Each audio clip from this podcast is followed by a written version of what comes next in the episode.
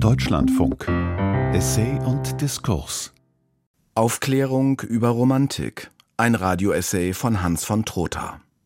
Man sagt, Hegel habe das letzte System gedacht. Seither sei Philosophie Reden über Philosophie. Vor Hegel war in der europäischen Geistesgeschichte das Denken, ein Erklären der Welt in umfassenden Systemen gang und gäbe. Ja, es war das, was von der Philosophie erwartet wurde. Im Rückblick erkennen wir in den aufeinanderfolgenden Epochen, in die wir die europäische Geschichte einzuteilen gewohnt sind, diese Gedankensysteme wieder. In der bildenden Kunst, in der Architektur, in der Literatur, in der Musik, aber auch in Organisationsformen der Gemeinschaft, also in der Politik, im Umgang mit verschiedenen Gruppen der Gesellschaft und mit anderen Kulturen und nicht zuletzt in einem sich wandelnden Verhältnis zur Natur. Es sind die philosophischen Systeme, die unsere Vorstellung von den historischen Epochen, von der Renaissance etwa, vom Barock, von der Aufklärung oder von der Romantik, Halt und Kontur geben. Die Philosophie der Moderne hat, von einigen Versuchen abgesehen, keine vergleichbaren Systeme mehr hervorgebracht. Stattdessen eine Vielzahl konkurrierender, sich ablösender Ansätze, oft in Verbindung mit spezialisierten wissenschaftlichen Theorien, die immerhin Teilbereiche einer unübersichtlich gewordenen Welt zu durchdringen versprechen. Unübersichtlich. Das ist das entscheidende Stichwort, wenn es darum geht, unser 21. Jahrhundert zu charakterisieren. Die philosophischen Systeme der Vergangenheit dienten immer auch dazu, die jeweils neuesten Errungenschaften in Wissenschaft, Technik, Ökonomie und Sozialwesen in ordnender Absicht zu beschreiben und damit für einen Überblick über die eigene Zeit zu sorgen. In dieser Dynamik zunehmender Komplexität kündigt sich die Kapitulation der Moderne vor der Herausforderung an, umfassende philosophische Systeme zu formulieren. Georg Lukács hat dafür Anfang des 20. Jahrhunderts die Metapher von der transzendentalen Obdachlosigkeit geprägt. Je mehr Wissen über die Welt zur Verfügung steht und je schneller es verbreitet wird, desto stärker wird der Drang, sich in Blasen zurückzuziehen, deren Gehalt wir überschauen oder kontrollieren können. Dabei gilt, Je größer die Angst vor der Zukunft, desto verunsicherter gestaltet sich die Beschreibung der Gegenwart und desto hoffnungsbeladener wird der Blick in die Vergangenheit. Wir verorten uns selbst, wenn wir Modelle für unser Denken, unsere Hoffnungen, aber auch für unsere Ängste in der Geschichte der Gedanken finden. Es hilft uns, die eigene Position zu verstehen. Gleichzeitig macht es uns selbstbewusster, weil wir auf eine Instanz verweisen können, die unsere Position beglaubigt. Das romantische 19. Jahrhundert hat zu diesem Zweck die Geschichtswissenschaft etabliert und dabei eine Umdeutung eines ererbten Ideenansatzes vorgenommen, die Basis für unsere Selbstvergewisserung in der Vergangenheit. Die Geschichtsphilosophie Kants etwa war darum bemüht, die Vielzahl tradierter Geschichten zu einer Bewegung zu bündeln, und zwar eine Bewegung nach vorn mit Blick auf die Zukunft, nicht zurück, um eine Vergangenheit zu konfigurieren. Erst die Geschichtsschreibung des 19. Jahrhunderts kehrte die Perspektive um und suchte nach Vorboten und Modellen ihrer Welt- und Wertvorstellungen in früheren Zeiten. Und heute? Es hat auch für uns etwas Versicherndes und dadurch etwas Beruhigendes, sich auf vergangene Epochen zu berufen. Erlaubt es uns doch für einen Moment mit Blick auf uns selbst in einem System zu denken, was uns sonst verwehrt ist. Im historischen Abstand erscheinen die Alternativen, die die Geschichte der Ideen bietet, zudem pointierter und trennschärfer gegeneinander ausgerichtet, als sie es je gewesen sind. Schaut man genauer hin in die Zeiten, die diese Gedanken hinterlassen haben, finden wir allenthalben ähnlich fordernde, verwirrende, ungeklärte Zustände, wie wir sie heute erleben. Erst die Historie als Wissenschaft, aber auch als Philosophie und Ideengeschichte komprimiert einige der damals jeweils neuen Ideen zu nachvollziehbaren und damit zitierbaren Positionen einer Epoche. Wenn wir uns heute auf die Romantik, die Aufklärung oder die Renaissance berufen, dann meistens um uns, unsere Zeit und damit uns in unserer Zeit besser zu verstehen. Beispiel das Jahr 2024. In diesem Jahr jährt sich der Geburtstag von Caspar David Friedrich zum 250. Mal, dem romantischsten aller deutschen Maler. Zumindest wurde er in den letzten Jahrzehnten dazu erklärt. Bis weit ins 20. Jahrhundert hatte er diese Stellung im kollektiven Kulturgedächtnis nicht unbedingt. Es ist eine Konstruktion, deren Popularität auf der visuellen Überzeugungskraft einzelner Bilder, wie der Mönch am Meer, Wanderer über dem Nebelmeer oder das Eismeer liegt. In ihnen erkennen wir schlaglichtartig eine Position der Romantik und offenbar auch uns selbst. Die Aufmerksamkeit, die Caspar David Friedrich jetzt erfährt, steht für zweierlei. Allgemein für unser Bedürfnis nach Ankerpunkten in der kulturellen Vergangenheit und konkret für eine Sehnsucht, sich mit der Epoche zu identifizieren, zu deren Repräsentant Caspar David Friedrich erklärt wird. Das hat zunächst wenig mit dem Maler und seinen Werken zu tun, deren Interpretation bleibt Fachdiskurs. Die Bilder sind aber offensichtlich auch ideale Projektionsflächen. Sie sind Ikonen dessen, von dem wir gern hätten, dass die Romantik es gewesen wäre, weil uns das, ja was eigentlich, Trost spenden, etwas erklären, von unserer Misere ablenken würde? Im Fall der Romantik ist es besonders interessant, das zu beobachten. Denn was ist es eigentlich, die Romantik? Ist das wirklich Caspar David Friedrich oder Hegel oder Beethoven oder nicht vielmehr Schubert oder Verdi oder doch natürlich Schumann oder Schinkel oder die Brüder Grimm, Novales Blaue Blume oder die Aufforstung des Waldes in Deutschland oder die Französische Revolution oder der preußische König Friedrich Wilhelm IV., den Sie gern den Romantiker auf dem Thron nennen und der 1848 eine Demokratiebewegung niederkartätschen ließ? Während der Begriff Romantik etwa in der britischen Kulturgeschichte für eine Einstellung zur Welt steht, deren Genealogie zurück bis Shakespeare und nach vorn bis in unsere Zeit reicht, hat er sich in Deutschland als Bezeichnung einer Epoche etabliert, grob vom späten 18. bis ins späte 19. Jahrhundert. In diese Epoche fallen umwälzende Erneuerungen in allen Bereichen des menschlichen Lebens, in den Wissenschaften, in der Medizin, in allen Künsten, in der Architektur und im Städtebau, aber auch in der Politik.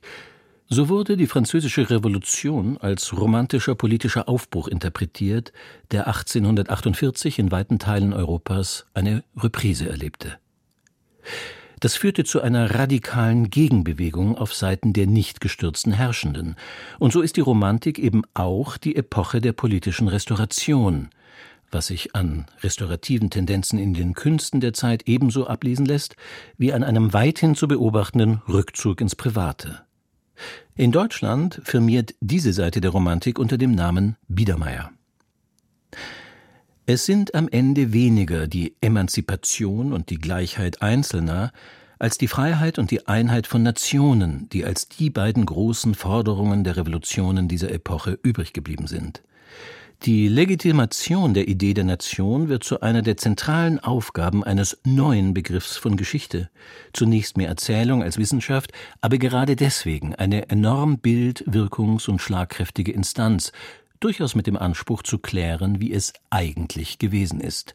So lautet eine berühmte Formulierung des Historikers Leopold von Ranke. An all das lohnt es sich, sich zu erinnern. Gerade in einer Zeit, in der konservative und rechte Kräfte den argumentativen Gestus, die Gegenwart aus der Vergangenheit heraus zu definieren, für sich vereinnahmen wollen.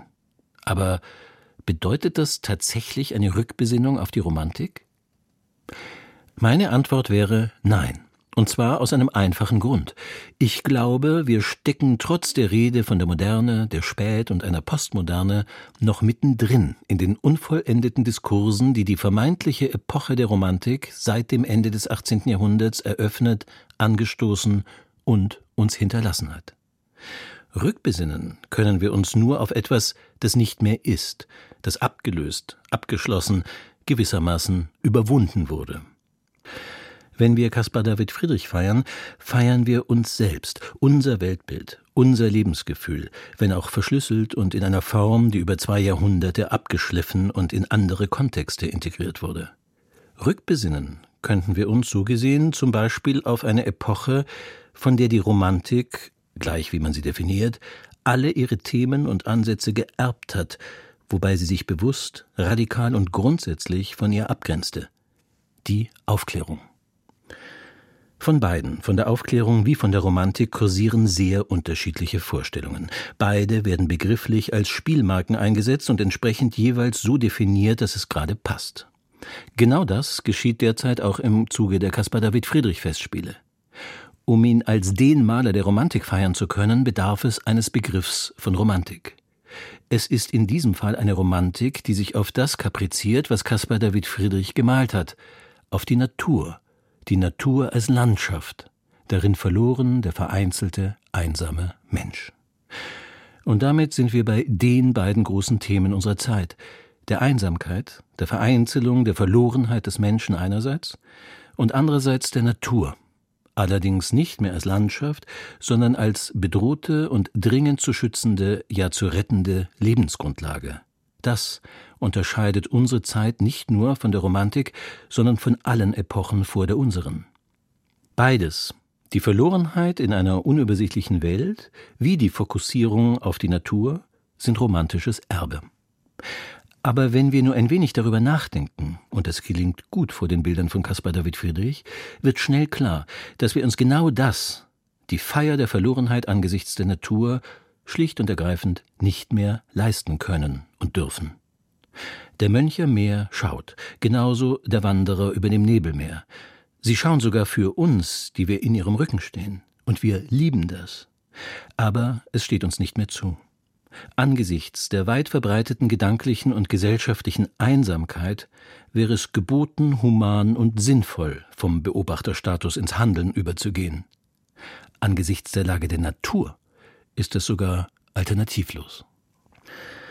Ein Blick ins romantische 19. Jahrhundert lenkt unsere Aufmerksamkeit schnell in die Vergangenheit historistische Architektur in den Städten, Historiengemälde in den Museen, die Vollendung des Kölner Doms, das Sammeln alter Volksmärchen, all das illustriert die neu etablierte Geschichte, den Blick in eine meist national sortierte Vergangenheit als große Errungenschaft für die Gegenwart.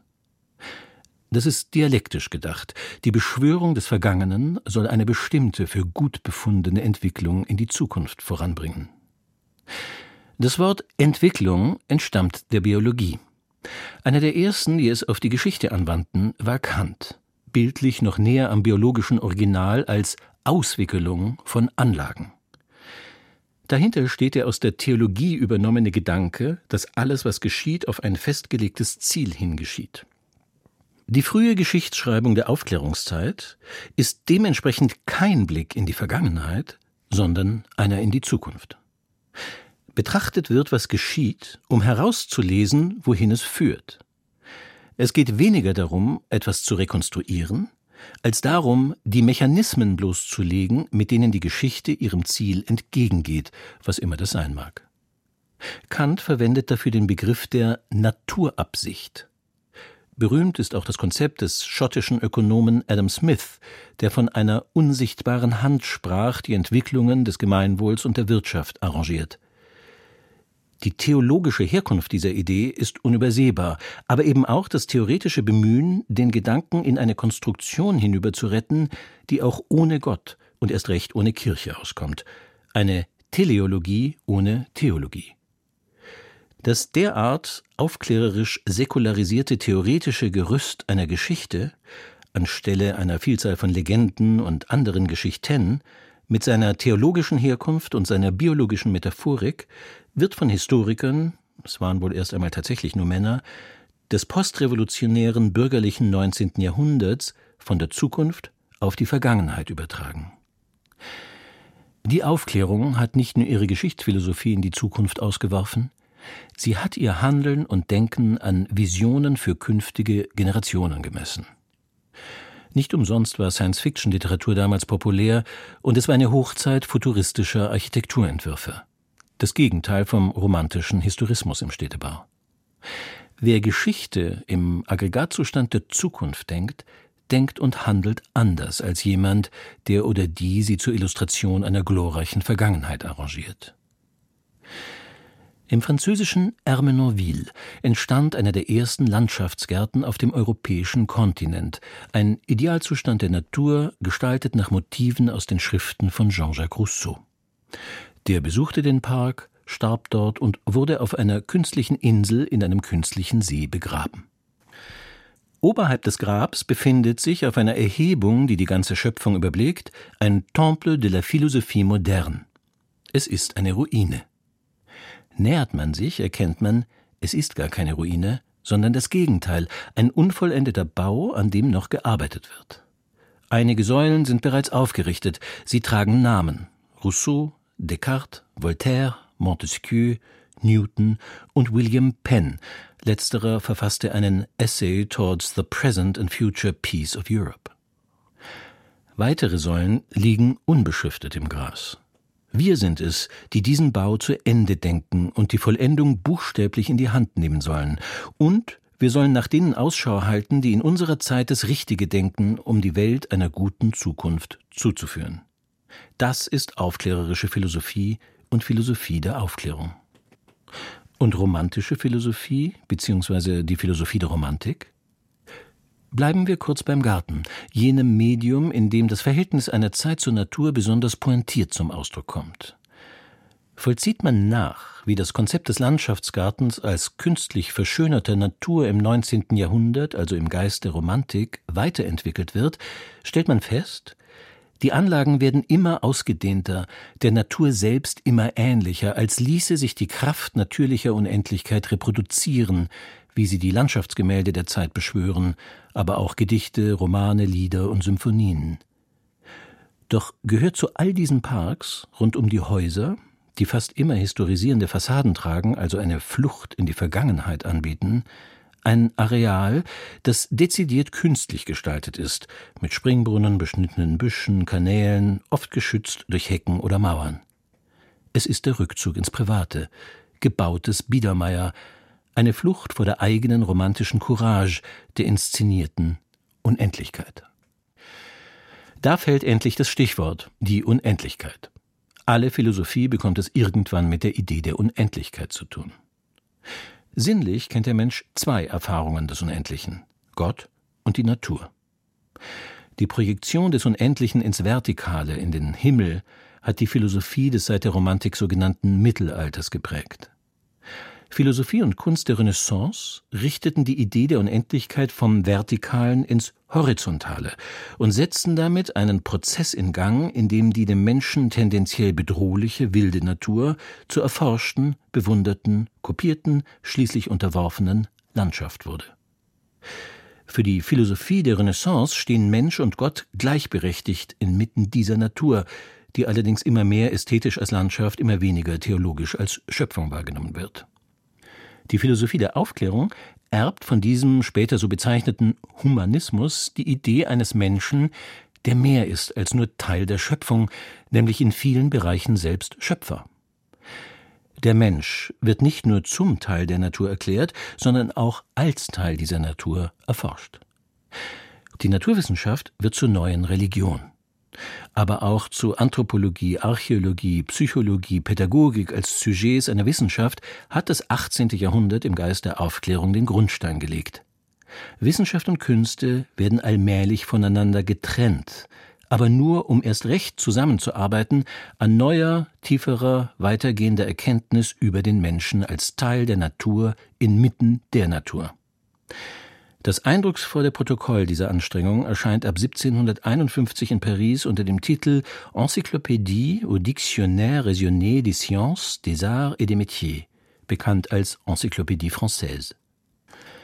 Die Sollbruchstelle der Aufklärung als Epoche ist dem Projekt selbst angelegt. Sobald die schiere Menge an Wissen nicht mehr zu überblicken ist, wankt die selbstbewusste Stellung des Menschen inmitten der neu gestalteten Landschaft, die die von ihm durchschaute Schöpfung ersetzt, zumindest verändert sie sich. Eine unendliche Natur ohne Gott verlangt dem Einzelnen viel ab, zu viel, wie sich herausstellt. Die Konzepte der Aufklärung verlieren sich in dem, wogegen sie ihre Systeme in Stellung bringt, im Unendlichen. Das illustriert ein Blick auf die Landschaftsgemälde der Zeit, jener Zeit, in der Caspar David Friedrich sein Handwerk lernt.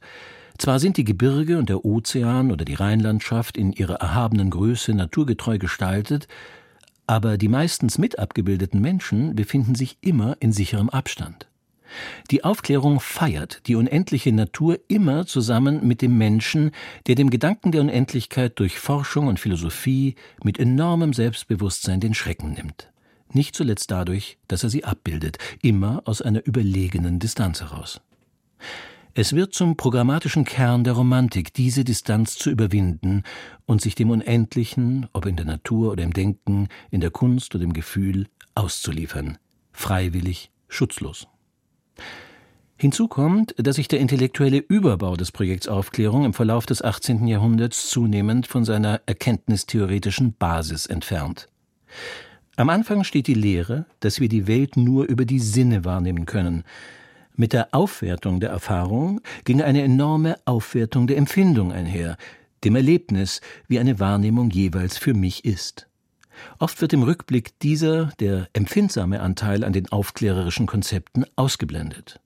Er macht die Sache komplexer, als vielen lieb ist, wenn sie bestimmte Schlagworte mit der Aufklärung verbinden. Aber tatsächlich ist es die Aufklärung gewesen, nicht die Romantik, die die vitale Bedeutung der Empfindung für unsere Erkenntnis erkannt und propagiert hat. Das Schlagwort Empfindsamkeit taucht erst im letzten Drittel des 18. Jahrhunderts auf, dann schon in Gegnerschaft zu den intellektuellen Konstruktionen rund um den Leitbegriff der Vernunft und von selbsternannten Vernunftwächtern als Empfindelei verunglimpft. Da ebnet ein großes Projekt, das die sinnliche und die intellektuelle Seite der Erkenntnis fruchtbar zusammenzubringen vermochte, der eigenen Auflösung den Weg, indem es seine Grundlagen bekämpft. Dass da eine Gefahr lauert, war früh erkannt worden. Ebenso, dass die Berufung auf den sinnlichen Eindruck als Grundlage der Erkenntnis eine Vereinzelung und damit gesellschaftlich eine dramatische Partikularisierung zur Folge haben konnte. Einen sinnlichen Eindruck habe ich zunächst einmal schließlich nur für mich. Umso wichtiger wird es, so viel wie möglich über diese Empfindungen zu kommunizieren, in Gedichten, Romanen, Theaterstücken, Liedern, Briefen, Salons. Zur zentralen Instanz wird die Kritik, als Literatur, Theater, Musik und Kunstkritik, schließlich aber auch als Erkenntnisinstrument. Kritik ist für die Aufklärung die intersubjektive Verständigung auf Standards der individuellen Erfahrung. Sie ist das zentrale Element, der zentrale Begriff der Aufklärung. Theoretisch wofür die drei berühmten Kantschen Kritiken am Ende des Jahrhunderts stehen, wie praktisch, was eindringlich das Projekt der Allgemeinen Deutschen Bibliothek illustriert, das Friedrich Nicolai 1765 initiierte. Anspruch war, sämtliche Bücher in deutscher Sprache zu rezensieren, nicht nur die empfehlenswerten. Nur so ließe sich ein gemeinsamer Geschmack etablieren, über den sich dann nicht mehr würde streiten lassen. Auf diese Debatte geht die entsprechende Floskel zurück.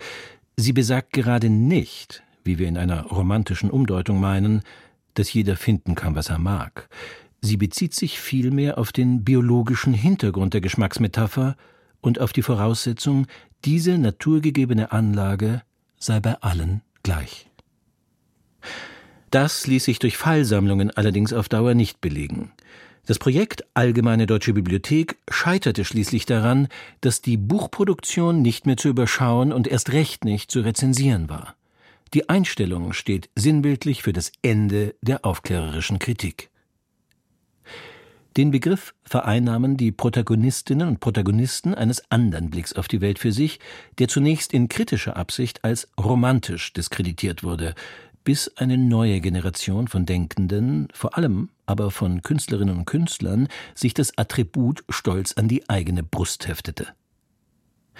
An der Formulierung eines neuen Begriffs von Kritik lässt sich die Absetzbewegung der Romantikerinnen und Romantiker von der Aufklärung ablesen. Romantische Kritik versteht sich in jeder Hinsicht als das Gegenteil der aufgeklärten oder besser aufklärerischen Vorgängerin während die in Fallbeispielen vermeintlich objektiv gültige intersubjektive Konstanten zu formulieren versuchte, verflüchtigt sich eine romantische Kritik programmatisch im unscharfen, unerklärten, vagen. Sie agiert nicht etwa gegen das subjektive Erleben Einzelner im Interesse einer stabilen Gemeinschaft, sondern setzt im Gegenteil ganz aufs individuell Gefühlte. Kritik erhebt sich nicht mehr über das kritisierte Kunstwerk, sie soll Teil von ihm werden, es erst vollenden, wie es jetzt heißt. Sie ist keine objektive Instanz mehr, sondern eine subjektive Fortsetzung von Kunst mit anderen Mitteln. In den unterschiedlichen Begriffen von Kritik spiegelt sich der Wesensunterschied zweier Epochen. Der Aufklärung war die Kritik Werkzeug, aus vielen Vereinzelten eine Gemeinschaft zu schmieden. Der Romantik ist sie eine Instanz, die nicht der Gesellschaft nützen soll, sondern der Kunst. Dieser Kritikbegriff gibt der von der Aufklärung beschworenen, zugleich aber auch immer eingehegten Empfindung als Erkenntnisgrundlage viel Raum, jetzt als ganz großes Gefühl. Die unterschiedlichen Begründungen der Kritik spiegeln unterschiedliche erkenntnistheoretische Grundlagen.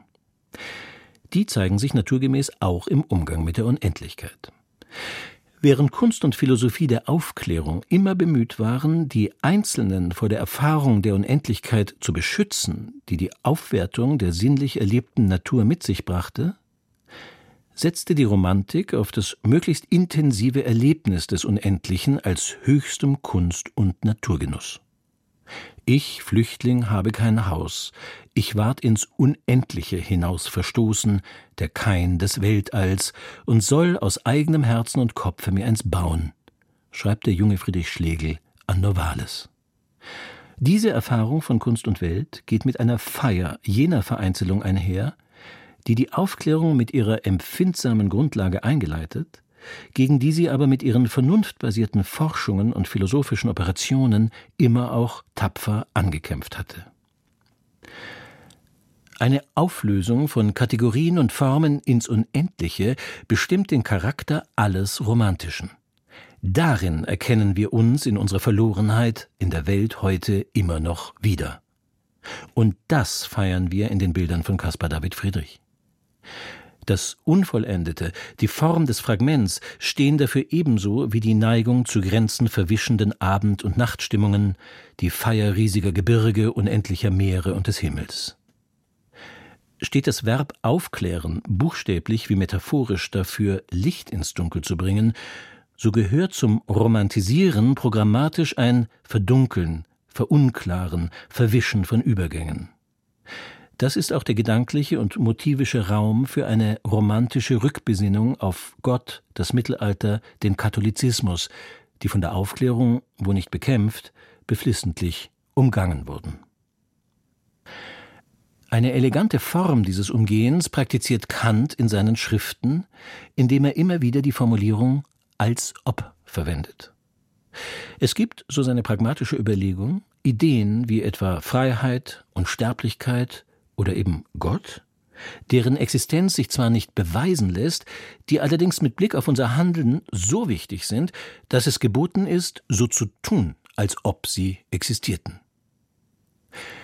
Zusammen mit der handlungsgetriebenen Vision einer besseren Zukunft der Lage der Natur und der Einzelnen in der Gesellschaft ist es diese ebenso handlungsgetriebene gedankliche Option des Als ob, die wir von der Aufklärung lernen können, und sei es nur, dass wir für eine Zeit so tun, als ob wir es einsehen würden, weil die Zeit so sehr drängt.